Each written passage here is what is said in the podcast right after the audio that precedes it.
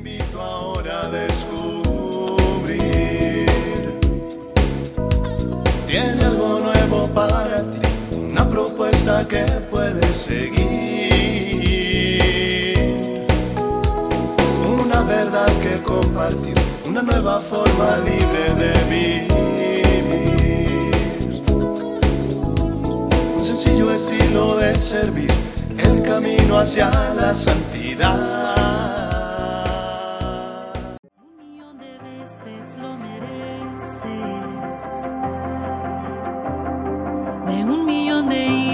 Tú eres digno. Un millón de veces lo mereces. Un millón de himnos tú eres digno.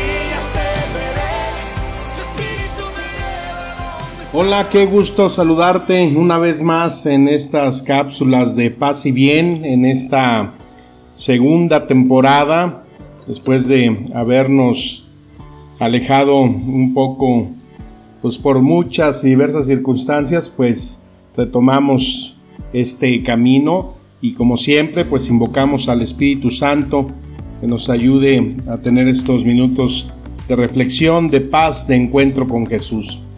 Bueno, pues qué gusto, han pasado muchas cosas desde que terminamos la primera temporada. Ahora estamos en una nueva comunidad, en un nuevo convento, después de haber pasado un tiempo con Lea. No sé si se acuerden de esa cápsula de Raquel y Lea. Bueno, pues estuve experimentando a Lea, ahora espero que ya Raquel aparezca. Y bueno, siempre agradecido con Dios por todo lo que me brinda, las experiencias y sobre todo siempre sorprendiéndome el Señor con eh, pues sus caminos y lo que eh, tiene reservado siempre para servirle y para acompañar eh, a todos los que día con día compartimos la fe. Bueno, pues como siempre, nuestra reunión aquí es eh, compartir la palabra de Dios y que a través de esa palabra encontremos nosotros siempre pautas para nuestro crecimiento espiritual y, y sobre todo pues nuestra relación con Dios. Hoy en este tiempo de cuaresma, ya tercer domingo de cuaresma, quiero que compartamos este Evangelio de Juan, capítulo 2, que dice, se acercaba a la Pascua de los judíos, Jesús subió a Jerusalén y encontró en el templo a los vendedores de bueyes, ovejas y palomas, y a los cambistas sentados delante de sus mesas. Hizo un látigo de cuerdas y los echó a todos del templo junto con sus ovejas y sus bueyes. Desparramó las monedas de los cambistas, derribó sus mesas y dijo a los vendedores de palomas, saquen esto de aquí y no hagan de la casa de mi padre una casa de comercio. Y sus discípulos recordaron las palabras de la escritura, el celo por tu casa me consumirá. Entonces los judíos le preguntaron, ¿qué signo nos das para obrar así? Jesús respondió, destruyan este templo y en tres días lo volveré a levantar. Los judíos le dijeron, han sido necesarios 46 años para construir este templo y tú lo vas a levantar en tres días. Pero él se refería al templo de su cuerpo. Por eso cuando Jesús resucitó, sus discípulos recordaron que él había dicho esto y creyeron en la escritura y en la palabra que había pronunciado. Mientras estaba en Jerusalén durante la fiesta de Pascua, muchos creyeron en su nombre al ver los signos que realizaba. Pero Jesús no se fiaba de ellos porque los conocía a todos y no necesitaba que lo informaran acerca de nadie. Él sabía lo que hay en el interior del hombre. Palabra del Señor. Amén. Híjole, pues un texto que es bien difícil, bien controvertido.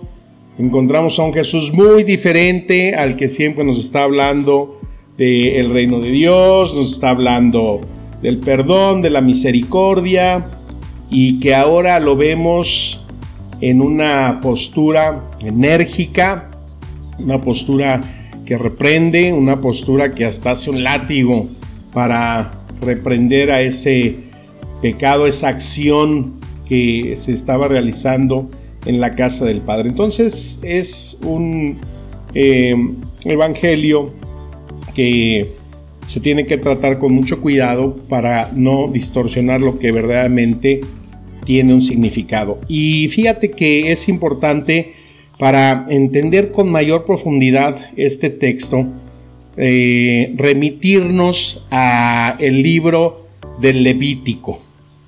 Es uno de los primeros cinco libros que, eh, con los que inicia nuestra Sagrada Escritura en el Antiguo Testamento. Entonces, eh, ahí en el capítulo 14 y del versículo del 33 eh, al 53, habla acerca de la lepra de las casas, ¿no? esta lepra eh, la entendemos como la humedad, una humedad eh, bastante pronunciada. Por ejemplo, en San Luis hay mucha humedad ahí en el templo, en las casas, ¿no? sobre todo en el centro, que por más que hagas perforaciones y le busques, sigue esa mancha y cuando no se trata, pues en las paredes se ven como unas erupciones así muy feas, como si fuera una lepra. Entonces esto, bueno, pues eh, es causante y generadora de enfermedades. Gente que eh, vive en lugares húmedos, pues casi siempre tiene problemas respiratorios, problemas de asma, cosas que van dañando las vías respiratorias. Y ahí en, este, eh, en este episodio de, del Levítico, dice que el que es el padre de familia, eh, debe de llevar a un sacerdote para que vea qué es lo que está en la casa, eh, lo impuro, lo que está causando esa lepra, esa humedad. Entonces el sacerdote tiene que ir a inspeccionar esa casa y dice ahí que si hay piedras que tengan sobre todo un color rojo y verde, pues eso es indicador de que la casa tiene esa humedad pronunciada y pues que hay que cerrar esa casa, hay que tenerla eh, bajo custodia durante siete días. Y después volverá el sacerdote al séptimo día para ver si se ha extendido eh, esa lepra en las paredes de la casa. Si se ha extendido, entonces mandará quitar esas piedras manchadas, arrojarlas fuera de la ciudad y raspar todo el interior, todo lo que se, eh, quite de ahí. Después volver a poner las piedras y vuelven a clausurar la casa y regresar a ver si ya eh, el mal se ha desaparecido. Y si no, si continúa, entonces pues incluso habrá que derribar aquella casa, porque pues ahí depende la salud de quienes viven ahí. Entonces, eh, si regresa el sacerdote y la casa ya está eh, libre de esa humedad, de esa lepra, entonces ya la familia podrá habitar y podrá vivir eh, normalmente. Entonces, este antecedente tiene como paralelo el episodio que escuchamos del Evangelio. Recordemos que Jesucristo es el sumo y eterno sacerdote enviado por Dios. Entonces, este sacerdote es el que tiene que estar al custodio, al cuidado de esa casa que es el templo. Y entonces cuando Jesús se da cuenta de cómo se ha corrompido este templo, pues lo que hace es extirpar ese mal, ¿no? Es arrojar a todas esas acciones que se hacían ahí en cuestiones eh, monetarias, en venta de animales, en todo ese mercado que nos dice ahí la escritura en que se había convertido la casa de Dios. Y entonces viene esa contraparte en la cual ya Jesús, como eh, el iniciador de este caminar en el, en el Nuevo Testamento, él ya se manifiesta como la piedra angular. Él ya dice ahora que no es ese templo material lo que va a ser lo principal, sino que cada uno de nosotros somos el templo de Dios. Y esto nos lo extiende eh, Pablo más puntualmente. Ahí en Primera de Corintios 6, 19, cuando dice que nuestro templo, nuestro cuerpo es el templo del Espíritu Santo. Y dice Jesús que el corazón del hombre será entonces ese nuevo vínculo entre Dios y el hombre, entre el hombre y la comunidad, ¿no? El corazón, lo que nos dice también ahí la escritura, que seamos un solo corazón, un solo sentimiento, una sola alma. Ese es el significado que da Jesús con este argumento que dice que restaurará ese templo en tres días. Y es esa hermosa visión de lo que representa y debe de ser el templo para nosotros. Ahora bien, ¿cómo nosotros vivimos eh, esta situación del templo?